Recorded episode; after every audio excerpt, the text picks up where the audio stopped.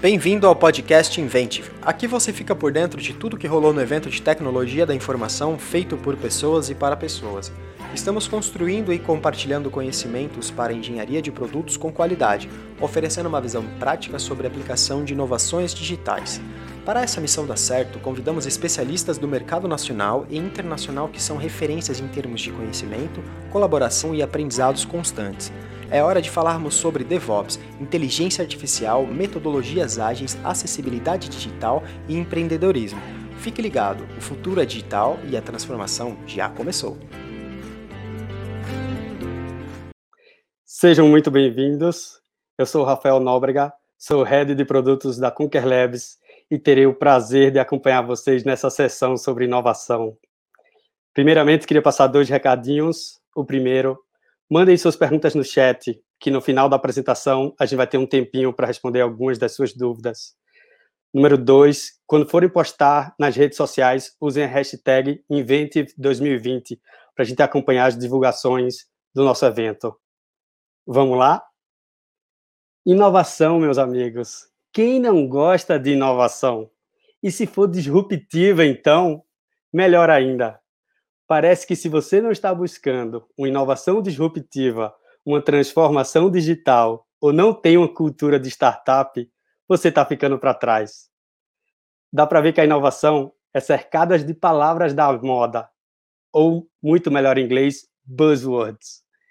Para falar um pouco para a gente como fugir da, do buzzwords da inovação, gostaria de convidar o nosso palco virtual a Amanda Graciano, da IDEXO. Oiê! Ai, Rafa, você é maravilhoso!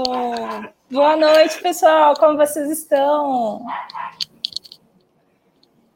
Tudo bem, Amanda? Certinho, tudo ótimo. Você me ouve bem? Sim. Agradeço uh, em nome do evento aqui pelo seu tempo, pelo seu conteúdo aí que vai trazer para a gente. Deixei aí a, a apresentação para você, o seu longo currículo, todas as coisas que você faz ao mesmo tempo, palestrante, consultora, rede de inovação de tudo. Então, deixei aí para você se apresentar e dar o seu show, tá bom? Eu volto no final da apresentação com algumas perguntas do pessoal para a gente bater um papo e fazer o fechamento, tá bom? Boa. Combinado, então. Vou aqui compartilhar minha tela. E aviso o pessoal aí. Boa. Como fugir do buzzword da inovação? A gente, estou muito animada. E eu estava vendo o papo anterior, eu fico pensando, putz, a minha economista interior gostaria de ser uma dev várias vezes. Eu ainda acho que, como a gente vai viver uns 300 anos, eu pretendo fazer isso da vida ainda em algum momento, porque eu sou, assim, completamente apaixonada com o tema. Bom, bora lá, né? O que que... É um pouco disso mesmo que o Rafa disse, assim, o que, que será que é essa tal de inovação, para que lado que vai, como que a gente pode estar mais atento, né? Estar à frente do que vai acontecer. Primeiro, eu gostaria de me apresentar. Sou Amanda Graciano, sou filha da Maria das Dores do Valtemi, sou a mais velha de quatro irmãos, Túlio, Caio e Clara. Sou mineira, amo café, e eu gosto tanto de café, gente, que assim, estou bebendo café, sim, eu sou dessas pessoas, mas eu vou dormir normal, mil horas por noite, porque eu gosto de dormir. Sou noiva do Ricardo, antes que ele diga que eu não apresentei e, e depois brigue comigo. Mas por que, que eu faço essa apresentação desse jeito? Porque eu sou muito mais do que o meu currículo, sou muito mais das milhões de coisas que eu faço, e eu acho que a pessoa que nós somos, toda a nossa curiosidade, o que a gente faz na hora que a gente não está trabalhando, diz muito mais sobre as nossas entregas e interesses do que necessariamente o nosso trabalho que paga as contas. Mas, como também é importante eu dizer sobre o que paga as contas e o porquê que eu estou falando aqui de inovação, vale a pena dizer que eu sou economista, especialista em transformação digital, sou gestora de aceleração, Atualmente eu estou como head de portfólio e geração de negócios no IDEX by TOTUS. Além disso, eu sou LinkedIn Top Voice, TED Speaker, Valuable Young Leader e várias outras coisas por falar de inovação. E mais do que falar de inovação, por falar de inovação de uma forma simples. Eu sou quase fissurada e paranoica para trazer esses termos e tudo de uma forma que seja mais acessível. E esse é quase um dos meus lemas de fato, então eu falo muito disso, assim, que eu sou me conformada e eu acredito muito que a gente precisa diminuir as barreiras através do acesso ao conhecimento. E aí, depois, o que a gente tem de desigualdade de renda, né? essas coisas meio que se, começam a se resolver. Mas não adianta a gente tentar resolver um problema lá na frente se a gente não consegue nem dar acesso às pessoas. E é o que eu faço o dia inteiro. Então, quando eu não estou no dia a dia dentro do IDEX, lá na TOTOS, coordenando e ajudando em algumas coisas com relação a startups e o dia a dia do relacionamento com as startups. Eu estou em qualquer outra coisa dentro do ecossistema de inovação e do ecossistema de tecnologia para falar do que de fato isso quer dizer, estudando localmente para ajudar também com que estejamos todos na mesma linha e construindo o mundo que a gente quer viver, né? Porque é meio isso, assim. É, no final do dia é um pouco sobre o lugar que a gente quer viver e menos sobre repetir erro dos passados. Tá. A melhor forma de eu começar a explicar o que é inovação, eu pensei em muitas formas, mas para mim uma das melhores foi lá recorrer ao dicionário. Então, inovação é substantivo feminino, em alguma coisa no latim, porque, enfim, não sei latim, não tem como pronunciar essa palavra, mas quer dizer renovação. E aí, lá no dicionário ainda diz: um, ação é efeito de inovar, dois, aquilo que é novo, coisa nova ou novidade. Tá. E aí a pergunta que eu tenho é: quais inovações, né? Quais inovações mudaram a nossa forma de viver? Vocês têm alguma ideia? Tipo, putz, o que será que aconteceu? Vou trazer algumas, tá? Uma inovação que mudou a nossa forma de viver, com certeza, a roda. Ela surgiu mais ou menos em mil, em, mil, em 3.500 a.C. e ela é, surgiu lá na Mesopotâmia, que é meio um pedaço do Egito antigo ali, um pedaço da Europa, e impactou diretamente a forma que, com que a gente fazia a agricultura e o transporte. Mas assim, hoje não dá nem para voar sem uma roda, né? Então até avião tem roda. Então a roda ela impactou a nossa forma de se locomover pelo planeta. Não, não há dúvidas. E antes era um pouco mais difícil, enfim, tem vários indícios de que as pessoas também não conseguiam sobreviver a longas distâncias e tudo mais. A segunda coisa que mudou muito a forma da gente ver foi a máquina de impressão. A gente fala de invenções normalmente, mas é assim, certamente tiveram vários protótipos e MVPs até que a roda fosse redonda de fato e até que a máquina de impressão fosse essa que com certeza não é essa, mas algo muito similar a essa que vocês estão vendo na tela essa, essa tecnologia, né, ela foi importante porque ela revolucionou não só a cultura e a indústria de livros, porque aí eles começaram a existir em escala, mas é importante dizer também que a impressão revolucionou a forma com que a gente passava conhecimento.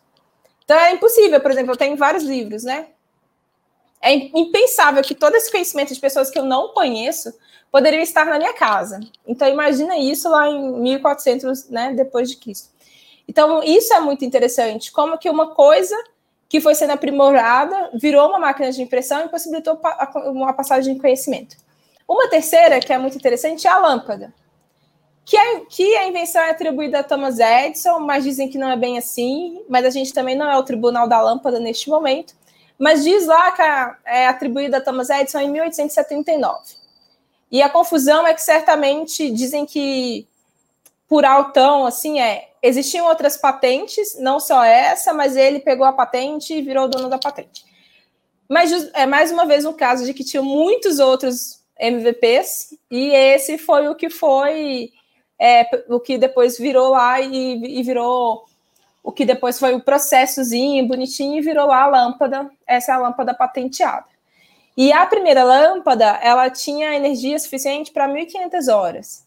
E a lâmpada foi evoluindo. Mas mais do que a importância da lâmpada, que hoje tem outras e tudo mais, é assim, depois que teve a lâmpada, vocês conseguem entender que houve uma mudança também na forma com que a gente vive? Dificilmente, sem lâmpada e energia elétrica, estaríamos agora neste horário batendo um papo. Nem por causa da internet, mas assim, as pessoas provavelmente nesta hora da noite já estariam dormindo, né? Por causa da rotina mesmo. Elas acordavam com o sol, o sol ia embora às 5 horas da tarde, elas iam dormir. Então tem um pouco disso da importância. Eu trouxe essas três, mas eu poderia falar de telefone, do celular e outras coisas que impactaram a forma com que a gente vive, a própria internet. Mas tem um desafio que é a gente entender o que, que é né, inovação de fato, o que, que é tecnologia de fato, e eu vou conversar com vocês um pouco mais sobre isso ao longo da apresentação. Tá, mas essa ainda não é a inovação que a gente quer falar, né? A inovação, quando o Rafa trouxe que a gente precisa estar atento, precisamos prestar atenção no que está acontecendo no mercado, é uma inovação que está diretamente ligada aos negócios, aos produtos e negócios. E aí eu trouxe três é, autores de best-sellers do mundo da administração e dos negócios, que também tem um pouco ali dos seus, das suas definições sobre o que é inovação. Para Peter Drucker, inovação é o ato de atribuir novas capacidades aos recursos, para ele, recursos são pessoas e processos, existentes numa empresa para gerar lucro, né? Gerar riqueza. Afinal de contas, também do capitalismo está bombando, então a gente precisa gerar riqueza. O Ernest Gundling, ele diz que inovação é uma nova ideia implementada com sucesso e que produz resultados econômicos. Então, mais uma vez, é alguma coisa nova e que a gente vai ganhar dinheiro com essa coisa nova.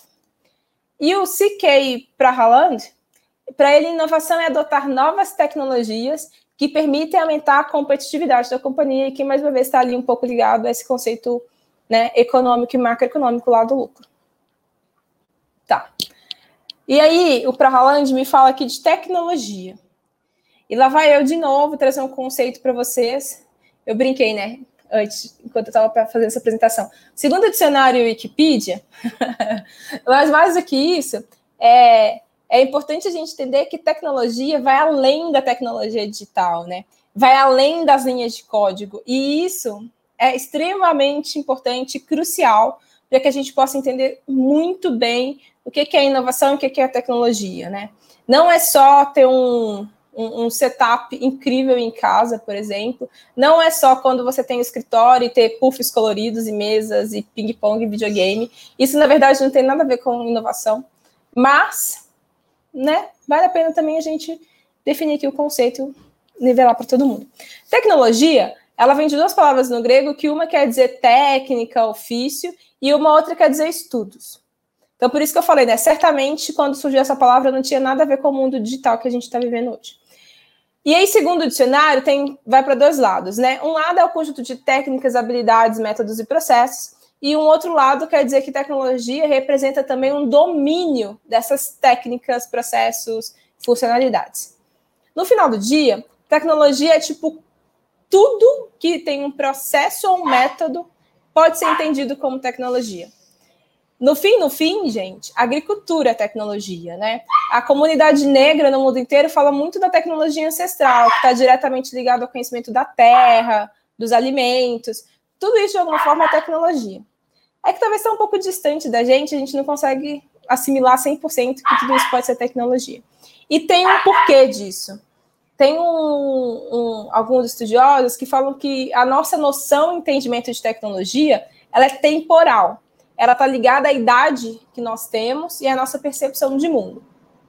Isso significa que quando você é uma criança e a tecnologia já existia antes de nascer, de você nascer, você não consegue enxergar isso como tecnologia.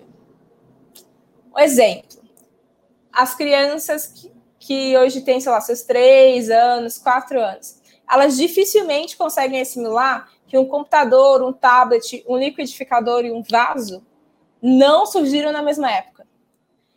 Mas como tudo já existe desde que elas nasceram, elas têm essa dificuldade. Assim como nós temos a dificuldade de entender que roda, o fogo, né, essas coisas meio que existem há milhões de anos, né, de certa forma é tecnologia, assim. É só que a gente não consegue identificar isso rapidamente como tecnologia. Tem outro ponto que quando a gente tem, quando nós somos adolescentes, até ali o, o meio da fase adulta, os 30 e poucos anos, tecnologia é visto como algo revolucionário e incrível, e eu preciso usar, eu vou me encaixar, é meio cool, assim. E a gente também consegue entender que aquele tipo de coisa de tecnologia pode impactar e estragar uma indústria inteira. E por isso que eu vou usar, sabe? Eu quero que aquela, o capitalismo morra. E é bem comum a gente ouvir isso. Possivelmente de pessoas que são mais jovens, né? Que estão ali saindo da adolescência e indo para a vida jovem adulta, do que necessariamente quem é mais velho. E tem uma terceira visão nossa de tecnologia, que é mais comum, que é depois que a gente passou os 35 anos e está indo ali para uma fase, é, a melhor idade, que a gente olha para a tecnologia com cuidado. Olha, as próximas gerações precisam ter cuidado, tem que ter regras para usar isso daí. Não sei bem, talvez esses jovens podem estar usando a tecnologia demais. Isso vai te fazer mal no futuro. Já ouviram alguma coisa desse tipo? E provavelmente foi de alguém mais velho, não necessariamente alguém mais jovem. E é justamente porque a nossa percepção de tecnologia ela é extremamente temporal. E esse é um outro cuidado. Hoje a gente tem falado muito de tecnologia digital e, e a gente está indo para um lugar que é incrível. Eu amo esse lugar, trabalho com ele, mas é, é importante também reconhecer, olhar para o lado e ver essas outras coisas. E aí, dito que é inovação e dito que é tecnologia, preciso dizer para vocês que não tem nada a ver com post-it, não tem nada a ver apenas com design thinking e qualquer outro processo de design para criação de ideias, geração de ideias. E, e por que, que eu preciso dizer isso?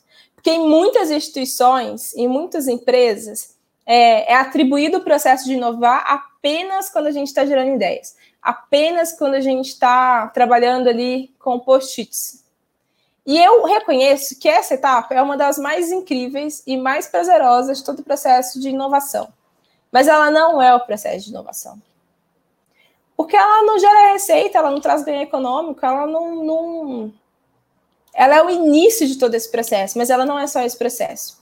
E também nenhuma, nenhum lugar colorido, né? Eventualmente eu vou falar isso aqui de novo. Para mim, inovação é a, forma, é a melhor forma que a gente pode resolver problemas. Adoro um problema para resolver. E esse problema ele pode ser foca... ele pode ser um problema de qualquer natureza e ele tem que ser sempre focado na geração de valor e benefícios para as pessoas. Para as pessoas que são de uma empresa cliente, por exemplo, para as pessoas que trabalham neste lugar, para a comunidade. No fim, ainda que a gente fale que o negócio é B2C, B2C, B qualquer coisa, ou ainda que a gente fale que vai criar um software, adicionar uma linha, vou entregar algo melhor, é para alguém ou algumas pessoas. Então é sempre importante voltar com esse fator humano para entendermos do que que para quem que essa inovação é de fato, né? Para quem que a tecnologia que estamos criando e desenvolvendo funciona ou deveria funcionar. E por isso que diagnosticar, de desenvolver, estimular, eliminar riscos, lançar coisas e ampliar também alguns processos, produtos que existem, fazem parte de um processo de inovação. E eu quero trazer para vocês uma das coisas que, que para mim, contribui para o entendimento do que de fato é inovação, além das coisas coloridas e incríveis, que é esse framework que fala dos 10 tipos de inovação. Eu não acho que existem só esses 10, para mim existem mais, mas 10 já dá um desenho bem interessante assim do que, que as coisas funcionam. Vem desse livro aqui, tem que é uma tradução, claro, né? 10 tipos de inovação que fala a disciplina da criação e os avanços na, de rompitura. E aí o autor, que é o Larry, ele, Larry Killey, eu posso depois mandar para o pessoal o nome e tal, e aí vocês vão podem depois comprar o livro. Mas aí ele sempre fala ele sempre fala de configuração, oferta e experiência. E tem quatro coisas em configuração, duas em oferta e quatro lá em experiência. Configuração está bem ligado à forma com que a empresa é organizada e qual é o modelo de negócio daquela empresa. Como que a gente consegue mudar algo naquele modelo de negócio em que, em que o mercado, né, ou a nossa empresa inove. Talvez esse seja o modelo de inovação mais percebido pelo mercado, quando falamos de startups e outras coisas. Tem também inovação via oferta, que é estruturar produtos e serviços. E aí eu já trabalhei com algumas empresas que a galera fala assim, ah, mas putz, é difícil falar com o time de P&D que eles não estão inovando. Eu falei, gente, mas eles estão super inovando. Ainda bem que existe um time que pensa né, no desenvolvimento desses produtos e soluções. Porque senão, você pensar que você vai inovar só na ponta com o time de negócios, vender, não adianta nada. Assim, né? A gente precisa de ter inovação que seja orquestrada e pensada em diversos aspectos. Tem também inovação quando a gente pensa em experiência, que é todo momento em que o nosso negócio, a solução que estamos criando, ela interage com o cliente, né? E aí eu precisei colocar esse slide, porque eu trabalho, o meu dia a dia é trabalhar com startups, apesar de eu trabalhar numa área de uma empresa de software, né, na área de inovação de uma empresa de software, eu, meu dia a dia é trabalhar com startups. E startup boa, que dá produto e que funciona, certamente ela não está só posicionada como uma empresa colorida e com puffs coloridos. Ela precisa ter algo além, precisa ter produto, entregar algo para alguém que gere valor, que faça sentido.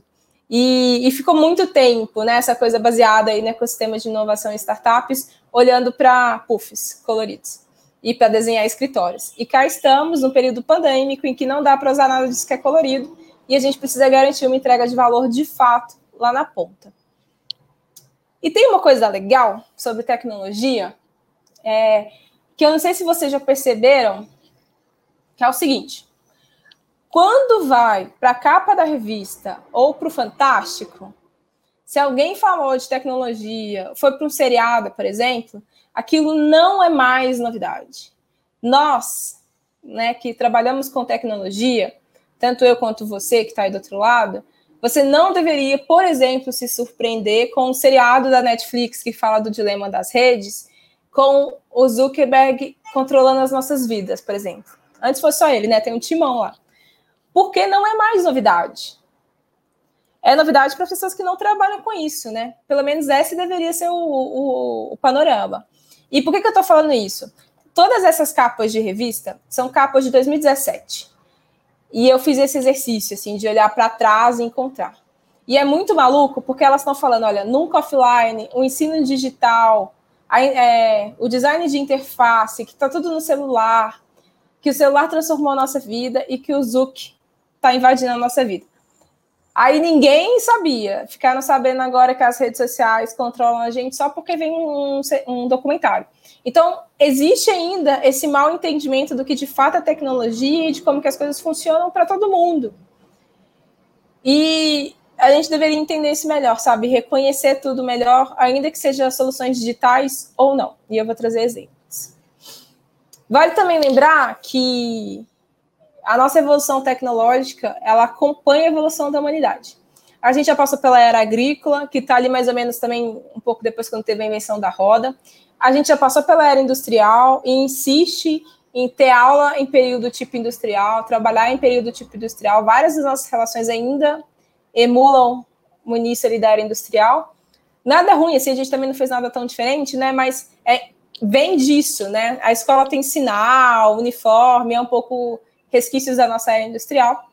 Nós já passamos pela era digital, porque se nós não tivéssemos passado, dificilmente estaríamos, por exemplo, com um evento com transmissão online. E estamos aí entrando numa era pós-digital que está bastante ligada a outras evoluções, da robótica, da neurociência, tem algumas outras evoluções bastante interessantes acontecendo, e que elas vêm após a revolução da era digital, porque elas só são possíveis porque a gente já passou por uma era digital, mas a gente pode conversar sobre isso depois. Voltando aos 10 tipos de inovação, vou falar um pouquinho delas para a gente conseguir ter exemplos e situar em alguns lugares. Por exemplo, modelo de lucro. Posso inovar via configuração da minha empresa para o modelo de lucro. Um exemplo disso é o Fortnite, que ao invés de ser uma solução freemium, o que, é o freemium? O freemium é você usa um período de graça e se você quiser usar mais, você paga. Por exemplo, o Spotify, algumas soluções têm isso, né? Mas no, no Fortnite, você paga para desbloquear itens, não necessariamente para jogar. Mas se você quiser jogar com aqueles itens, você precisa pagar. E isso garante ali o modelo de negócio do Fortnite. Não só isso, né? Muitas outras coisas, mas isso é interessante dizer. O modelo de configuração, quando a gente pensa por redes, inovar por redes, é a gente ter uma Ford e uma Volkswagen, que são duas montadoras de carro concorrentes, se juntam para desenvolver a tecnologia de carros autônomos. Putz, mas eles poderiam fazer isso? Poderia, poderia fazer e entregar lá em 2040. Eles conseguindo fazer isso junto, eles garantem possivelmente uma entrega antes do roadmap de cada um deles, fazendo com que isso chegue no mercado antes, eles possam lucrar, né? Antes, assim, e possam entender melhor esse mercado, testar esse melhor mercado. É inovar através de redes. Ou você pode inovar através da sua estrutura. E um exemplo é a Netflix, que possui uma política de recursos humanos que possibilita o time a tirar férias quando querem. Mas é, essa é porque é a parte mais, mais chocante né, da política deles. Mas mais do que isso, na Netflix, também tem uma política de gestão de pessoas muito interessante, né? Ainda que você tenha um gestor, você tem algumas outras coisas ali. É uma forma deles inovarem através da estrutura e serem mais competitivos pros talentos. Existe aí uma, uma briga de talentos no mundo da tecnologia, no Brasil e fora dele. Então, esse tipo de inovação garante também que você tenha bons talentos dentro da sua empresa. Tem como inovar pela oferta. Como eu poderia fazer isso? Um, exemplo é o desempenho de produto. O Gorilla Glass, não vou falar eternamente de Gorilla Glass, mas é um vidro mais resistente e que está em quase todos os celulares.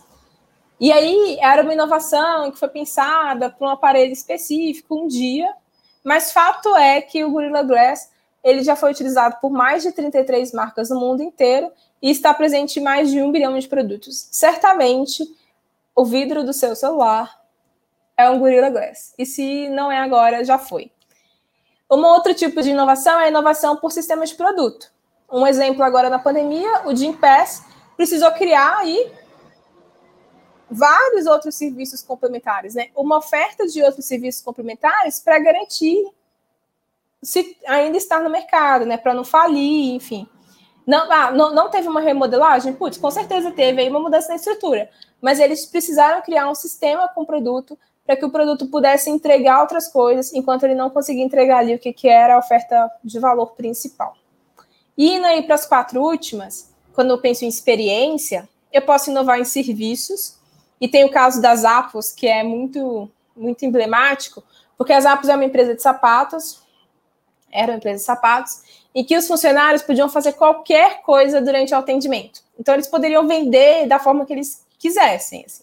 Claro que garantindo preço, valor, a competitividade, mas podiam ter coisas diferentes. Por exemplo, a Zappos ficou muito conhecida por, caso você queira comprar apenas um pé daquele par de sapato, você pode. Então, eu quero só um chinelo, mas eu quero só o lado direito desse chinelo. Você pode comprar. Então, eles inovaram bastante nesse tipo de experiência, garantindo aí chegar em pessoas e no público que eles inicialmente não, não chegavam. Isso chamou tanta atenção que a Amazon adquiriu eles recentemente. Por causa desse atendimento diferente, eles trouxeram aí para outra cadeia de serviços que eles possuem. A gente pode inovar via canal, por exemplo, a Nespresso ela possui diversos canais né, de interação com os clientes para garantir a venda. Um, então, eles têm Clube Nespresso, eles têm a Boutique Nespresso, que quem, eu, eu por exemplo, que sou uma viciada em café, não é, é para tanto, mas eu que gosto muito de café, aí tem lá Clube Nespresso, você chega na loja assim, parece que você é uma rainha. Olha, tem um café, não sei lá. Tudo isso é para garantir a experiência do cliente, então você inova, diferente de outras marcas para citar a sua, e você garante ali né, um contato maior com o seu cliente uma entrega de valor diferente. Ou envolvimento do cliente, eu escrevi o nome da conferência aqui errada, mas a Apple tem lá né, a Worldwide Developers Conference, em que os desenvolvedores e os clientes mais fanáticos podem testar produtos. Os desenvolvedores faz todo sentido, né? Os clientes que muito fanáticos é que talvez não é o público direto da conferência, mas podem testar produtos antes e eles também fazem vários bootcamps. E aí, um, um caso legal é que lá em 2012, já tem algum tempo, mas é porque esse ano o evento foi online e foi aberto para todo mundo. Mas em 2012, os ingressos custaram 2 mil dólares e foram todos vendidos, tipo, todos vendidos. Eu costumo dizer, às vezes, que a Apple, se ela resolver vender chinelo, blusa, criar lá uma linha de roupas, vai ter o mesmo buzz, assim, em termos da cultura que eles criaram, porque os clientes realmente são extremamente apaixonados, né, com a marca.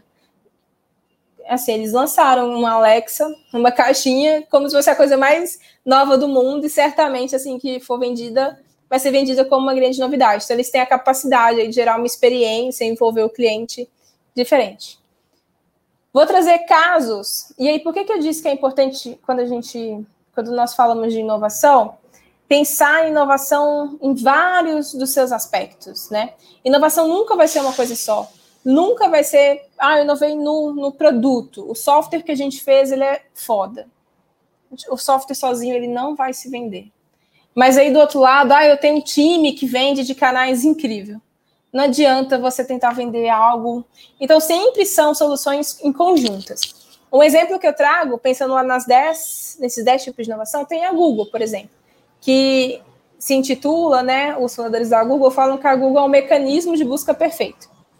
Ou seja, aí eles têm vários tipos de inovação. Eles inovam no modelo de lucros, porque eles ganham dinheiro com AdWords, né, com toda aquela rede ali de pesquisa e com, com os anúncios. Depois tem a estrutura, porque eles têm uma estrutura robusta o suficiente para brigar por cientistas e engenheiros do mundo inteiro é bem, é muito sexy, né, a atração de talentos, assim, da Google. Eles têm um processo, então eles criaram um algoritmo, a primeira coisa que eles fizeram, né, foi ter um processo de ter um algoritmo que ranqueia todas as páginas da internet. Eles têm um desempenho de produto, que o número, de, eles têm, inclusive, assim, o número de caracteres que vai performar melhor. E eles têm uma academia, né, o Google Academy, que não chama Google Academy, porque eu não vou lembrar o nome agora, mas eles ensinam todo mundo a usar as soluções. Então ele ainda garante que o desempenho seja sempre muito bom, porque ele te ensina da melhor forma que o produto vai funcionar. Então, se você aprende do jeito que eles ensinam, tipo, não é para dar ruim, né? É para sempre funcionar. Eles também inovam no sistema de produto. Então, depois que eles têm essa rede de anúncio, a rede de pesquisa funcionando bem, ele vai lá e fala: olha, você que produz conteúdo, você que tem um site, você que tem um canal, você que tem um, um site de jornal, publica aí a propaganda. Você vai ganhar anúncio, todo anúncio que você que tiver aí um banner, você vai receber por ele. Então, ele cria até um novo modelo de negócio baseado no produto. Ele tem serviços. Então, existe hoje um time na, na, é, no Google no mundo inteiro que ele é focado em garantir que os clientes, os maiores clientes, performam no produto deles.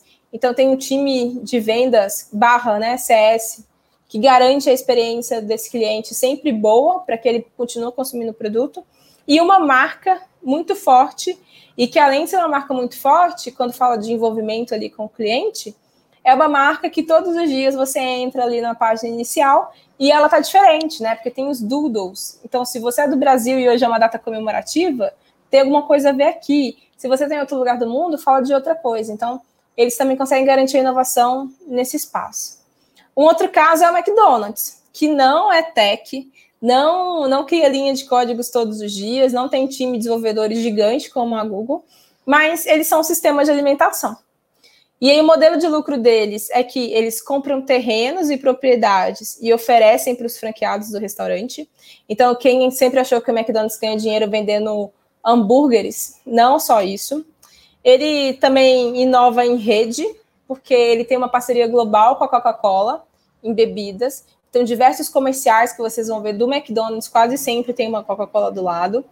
Uh, eles inovam em estrutura, então, o McDonald's criou a Universidade do Hambúrguer para treinar e capacitar para que todo mundo possa operar muito bem o restaurante. E o restaurante do McDonald's é tipo igual no mundo inteiro. Eles inovaram em processos, então os franqueados em todo mundo são incentivados em criar novos produtos. E uma vez que esse produto bombe e ele é interessante, ele vai para a rede inteira. E eles também inovaram em brand, né, na marca e na forma com que essa marca é distribuída. Então, tem o Ronald McDonald's, tem as propagandas, tem os, os, os brinquedos, né? A McDonald's, a, o McDonald's, ele é, é o maior fabricante de brinquedos do mundo. E eu acho que o segundo é a Ferreiro, por causa do Kinder Ovo. Então, nem são as grandes marcas né, de brinquedos, são outras duas, porque eles garantem termos de experiência para os seus clientes. Então, quando a gente fala de inovação, a gente precisa falar de processos e ações ligadas à inovação em todo o espectro da empresa, né? Em todo o espectro da solução. Eu preciso fazer ela incrível, com um algoritmo incrível, mas eu preciso pensar como que eu vou vender e como que a marca casa naquilo, né? Um processo de inovação em que você leva fé, ou que você aposta toda, toda a grana num lugar só, ele tende a ser um processo falho. Ou ele tende a ser um processo de inovação que ele não vai ter sucesso financeiro. E aí a gente vai cair naquela coisa de falar, ai, mas tem que tentar mesmo errar. Errar faz parte do processo. Putz, faz, mas a gente pode minimizar o erro, né, e ter maiores ganhos. Então, no final do dia, a gente está falando de uma mudança de mindset, sabe? É viver menos em silos. Vocês comentaram um pouco de silos na, na palestra anterior. É um pensamento que é mais centralizado. Você precisa contar, sim, com um time que talvez faça uma atividade 100% diferente da sua, mas que essas atividades, quando juntas, elas culminam num processo de entrega para o cliente incrível, sensacional. É, é um processo também que a gente questiona um pouco as hierarquias, menos do seu chefe não deveria ser o seu chefe, mas mais do acesso ao conhecimento e qual de fato é o tipo de conhecimento que a gente deveria estar acessando e criando e desenvolvendo, ou até que será mesmo que naquele projeto a gente não deveria ter times com pessoas generalistas e especialistas? Será que aquela pessoa que não sabe fazer nada de código, ela talvez não deveria estar nesse time porque ela entende como conectar isso e ajuda a vender lá na ponta e vice-versa? Né? Então, a gente começa a perceber times que são cada vez mais complementares e interdisciplinares, que é um super movimento do mercado agora. Ah, mas eles estão fazendo isso porque eles são legais. Não, eles estão fazendo isso porque o processo de inovação ele está intrínseco ao crescimento do negócio. E uma das coisas imprescindíveis é interdisciplinaridade dessas equipes. Não tem mais como inovar e criar e melhorar a cada dia se você tem pessoas com uma formação só, né, com uma atuação específica. É, é uma quebra de paradigmas, porém é um mundo muito mais complexo, né, o ser humano aí deixando tudo muito parecido com o que é a mente dele, e está tornando o mundo um pouquinho mais complexo. Mas antes de eu ir finalizando, é, preciso dizer que inovação não é só tudo isso que a gente tem acesso e que nós podemos ver. Não sei se vocês já assistiram o filme O Menino que Descobriu o Vento, acho que eu não estou errada. Quem não gosta de spoiler, tampa o ouvido 5 segundos, que é, ele, ele, a história é, a comunidade dele lá na África estava passando fome, e ele, lendo livros na escola, ele conseguiu descobrir uma forma de garantir a comida e a plantação do lugar onde ele morava. E eu costumo dizer que talvez isso seja muito mais inovação do que, às vezes, várias coisas que a gente tem acesso, sabe? Porque isso garante vida para as pessoas. Isso, de fato, muda a vida das pessoas. E, e ele usou tecnologia, ele usou vento, ele usou eletricidade, ele entendeu de engenharia ali para garantir com que aquelas pessoas pudessem se alimentar. Então, e é tecnologia, e é inovação, porque naquele lugar as pessoas não sabiam porque ele co consegue aprender como construir um moinho. Dei todos os spoilers, desculpa, mas assistam, que é ótimo o filme. E aí ele isso não é inovação? Putz, claro que é. Num lugar onde as pessoas não conseguem se alimentar bem, não conseguem plantar, ele consegue criar algo que propicia isso, que dá acesso.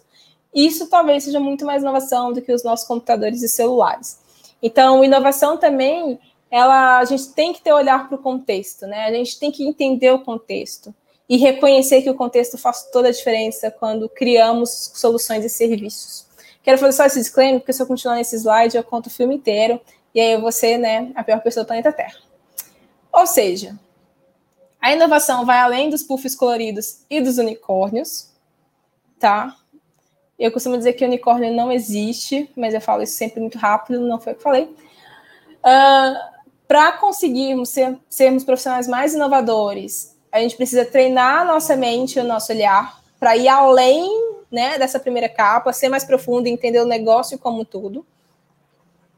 E aí fica meu desafio, que é o que você pode fazer hoje para desenvolver esse olhar. Né? Eu sou a pessoa que, apesar de ter uma área, um conhecimento mais para o mundo dos negócios, eu amo o mundo da tecnologia, aprendo sobre DevOps, codar, várias das coisas aí que tem meu nome no mercado e tem linha de código, certamente eu, eu fiz essas linhas, porque eu entendo que um pouco da interdisciplinaridade garante uma entrega para mim muito boa, por exemplo, no IDEXO da TOTUS, que é uma empresa de tecnologia, né?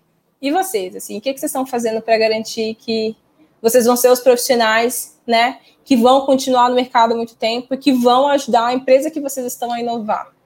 Quais são os tipos de inovação que você entende? O que, que você realmente entende e fala, não, isso eu sei fazer e isso ainda preciso aprender um pouco mais? Porque está nas nossas mãos, né? No final do dia é human to human, né? Os negócios são de pessoas para pessoas. Então a gente precisa de fato dominar tudo, assim, não só uma coisa. E esse é o meu último slide, que é um convite, né? Se vocês estiverem dispostos a construir isso juntos, eu sou uma fanática por inovação e tecnologia, escrevo sobre isso, falo sobre isso, respiro sobre isso, falo contas com isso e sou super voluntária em todas as iniciativas que falam de inovação. Então, contem comigo para esse nosso processo enquanto humanidade, porque vamos precisar entender cada vez mais o que é um processo de inovação para conseguirmos entregar coisas legais lá na ponta. Muito bom, foi um prazer, prazer, prazer falar contigo, com vocês. E vou deixar o Rafa, né, Rafa, chegar, que senão você vai me expulsar daqui para a gente ver perguntas e tudo mais. Não, tá ótimo, estamos dentro do tempo aí. Boa. Uh, sensacional, muito obrigado pela sua palestra. Uh, e quem não viu esse filme, veja, eu já vi, então não foi um spoiler, graças a Deus. Ai, ufa. é, eu, eu separei algumas perguntas aqui para te fazer. A primeira delas é: eu queria entender como é a tua visão sobre as diferenças no desafio da, da inovação de grandes empresas e pequenas empresas, já que o nível de investimento é muito diferente, né? E aí eu queria fazer uma provocação que eu vejo muito por aí, empresa grande querendo virar startup e startup querendo virar empresa grande. Então, como é que você entende esse desafio aí da inovação nesses dois contextos, já que você fechou falando de contexto aí, uh, como é que você vê a diferença nesses contextos e como deveria ser abordada a inovação? Nossa, tá. Se eu comparar antes e como deveria ser fazendo inovação, a gente descobre. Mas tem uma coisa que é assim, startup é uma empresa. E certamente ela quer virar uma empresa enorme. Se ela não quer virar uma empresa enorme, ela ainda quer ser adquirida por alguma, ser comprada, né? Que aí entra nesse dilema aí dos fundos de investimento e quando a gente fala de unicórnios, né? Unicórnios são empresas que, que o valuation delas é acima de um bi de dólar. Então, isso significa que a empresa está crescendo. E aí várias startups querem ser unicórnios, ou seja, elas querem crescer, elas querem é, ser sexy, todo mundo querer trabalhar naquele lugar, tudo mais, que tem um, um desafio. Quando eu vejo as grandes empresas quererem ser mais startups, eu entendo que talvez seja muito mais por um processo organizacional do que necessariamente pela entrega do produto e serviço, né? Então, quando você vê grandes empresas interagindo com startups, é meio botar ali em xeque um pouco o status quo da, da burocracia, por que, que essas coisas demoram tanto tempo, por que, que um fornecedor, para de fato virar fornecedor, demora quatro meses? E, gente, às vezes é um software, sabe? É um software que é SaaS. Você entra no site, coloca um cartão e compra. E ainda assim, tem empresa grande que você não consegue comprar a solução assim. Precisa passar por um jurídico, tem uma burocracia desnecessária. Então, muitas vezes, esse tipo de relacionamento, ele vem para botar em xeque essa burocracia desnecessária em diversos segmentos, não posso falar que todos são muito assim, mas em diversos segmentos que, de certa forma, ele é meio para garantir também né, a competitividade daquele negócio, mas que torna essa empresa extremamente lenta. E a startup, ela gosta de interagir com o cliente grande, porque assim, se ele aprende com uma empresa muito grande, ele sabe atender todo mundo, porque a empresa grande vai ser o máximo de exigência e desafios que ele vai ter. Né? E aí, aquela a coisa do R rápido, fail fast, é a melhor coisa do mundo, porque se você já errar com grande, o pequeno ele vai querer só um pedacinho, assim, você já sabe fazer isso muito bem feito. O desafio da pequena e média empresa, com relação à grande, é que talvez a média não, não entre nessa nossa discussão de ser mais ágil, de ter as coisas melhores. No final do dia, ela realmente precisa só da solução. E às vezes ela nem sabe que essas soluções existem. Então tem um desafio aí quando a gente fala principalmente das pequenas empresas, é que muitas vezes não tem um CRM organizado, ou no, nesse período pandêmico, tem pandemia, não sei como eu vendo meus produtos, mas o e-commerce existe há 10 anos, né? mas as empresas pequenas não tiveram acesso a esse tipo de tecnologia antes. Então, para mim, tem esse desafio. Um é, é no nível muito mais estratégico, a, uma empresa maior, ainda que ela tenha desafios operacionais, e quando a gente olha para a pequena empresa, ela realmente tem um gap ali muito grande e quer resolver. A inovação, como toda, é resolver problemas, né? Então, os desafios aí dos negócios vai ter diversos aspectos. Tanto que quando a gente olha para startup, as startups que são maiorzinhas, elas têm time de vendas para a empresa grande, um processo, e elas têm um processo de venda diferente para pequenas e médias empresas. Justamente porque os desafios e as dores são diferentes quando olha para a tecnologia e para a inovação. Não são. Vai, vai fazer a mesma coisa. A solução no final do dia vai resolver o mesmo problema, só que o entendimento desse problema é muito diferente dado o tamanho do negócio. Sensacional acho que dá tempo mais para uma pergunta, né? É, uma outra dúvida, eu vi que você é, falou um pouco sobre você ter um time dedicado de inovação ou você distribuir a inovação entre as áreas. Queria ver se dava para tu explorar um pouquinho esse assunto. O que é que você vê de prós e contras de... Uh, eu sei que tem diferentes modelos de inovação, tem empresas que não tem um time dedicado à inovação, acaba distribuindo nas áreas, e são empresas super inovadoras, como Google, como Nubank, esses caras, e tem outras empresas que também são referências de inovação e tem um time dedicado de P&D, como é que você vê esse prós e contras desses dois modelos? É um desafio, né? Porque é, é muito... Tem uma coisa que, assim, é, é um modelo que precisa ser distribuído. E aí, não necessariamente você ter áreas diversas, mas é preciso a gente entender que a tomada de decisão ela também vai ser distribuída. E às vezes é um desafio aceitar isso, que apesar de você trabalhar numa área, hoje eu trabalho numa área de inovação, mas assim, a tomada de decisão ela é conjunta com diversos outros times para a gente conseguir entregar alguma coisa. Quando a gente tem empresas que trabalham muito com produto, é muito legal você ter um time que pensa em inovação em produto, porque ele é uma outra coisa, né? Inovação em produto, eles tem o desafio ali de aprimorar, de criar uma coisa nova, e que é muito diferente só quando a gente olha inovação para o business, né, para o negócio. Eu gosto muito de pensar esse modelo que é. Eu gosto muito dos modelos distribuídos, porque ele garante, é tipo um polvo. Ele garante que a gente está olhando quase tudo que rodeia o nosso negócio e inovando em diversas pontas. Porque os melhores modelos de inovação, quando a gente olha para a inovação, desde a que é incremental até a radical, ela não está focada num lugar único do negócio, né? Ela é sempre uma inovação que passou por diversas áreas. Então, ela começa em produto, o marketing nova, a área de pessoas também tem puxado alguma iniciativa, e aí você vê que a empresa é inovadora, mas é assim, porque todo lugar ela está inovando constantemente. Eu que hoje estou numa área que é a área de inovação, o nosso exercício é orquestrar a inovação com todas as áreas. Então, ainda continua sendo um exercício de garantir que o time de compras, quando é uma startup, não vai olhar um, não vai querer um CNPJ com mais de três anos, por exemplo, que é um processo super comum em áreas jurídicas. É, vou garantir que na hora que eu estou com o time de produto olhando para uma startup, ele não vai colocar o roadmap dele do lado e ver se a startup vai fazer uma coisa que ele está planejando fazer ainda naquele tri. É eu olhar para um, pegar um vice-presidente ou um time de vendas e olhar para aquela startup que faz embalde marketing e falar, putz, dá para incrementar o nosso processo e ganhar em dias ou em ganhar em etapas. Então, o processo de inovação, é, ele pode ter um time que centraliza as, as demandas, mas não necessariamente as tomadas de decisão. É quase impossível, né? Porque a área de inovação, é, hoje a gente é uma unidade de negócio, a gente consegue gerar receita, mas são pouquíssimas as áreas de inovação que conseguem gerar receita por causa da natureza do negócio, né? conseguir gerar receita e inovação em software é mais simples do que se eu estivesse numa mineradora, do que se eu estivesse numa empresa de educação. Aí os desafios são outros e é preciso entender. Mas sempre a tomada de decisão ela, ela precisa passar por muitas áreas para a gente inovar de fato. Senão você vai fazer uma coisa incremental e no final vai falar que o negócio morreu por causa da inovação, é errado. Sensacional. Amanda, eu queria agradecer muito pela sua apresentação pelas respostas, por compartilhar todo o conteúdo. Pessoal, convido vocês a procurarem a Amanda aí nas redes sociais, ela é super presente e podemos continuar esse papo aí em, outros lugares. Uh, e eu queria convidar todo mundo a permanecer na sala e acompanhar a nossa última palestra, vai ser nossa plenária agora, com João Bezerra e Damian Katz, que vão falar sobre Fail Your Way to Success, Startup Nation Little Secrets. Muito obrigado, pessoal. Obrigada, gente. Boa noite. Tchau, tchau. Até mais.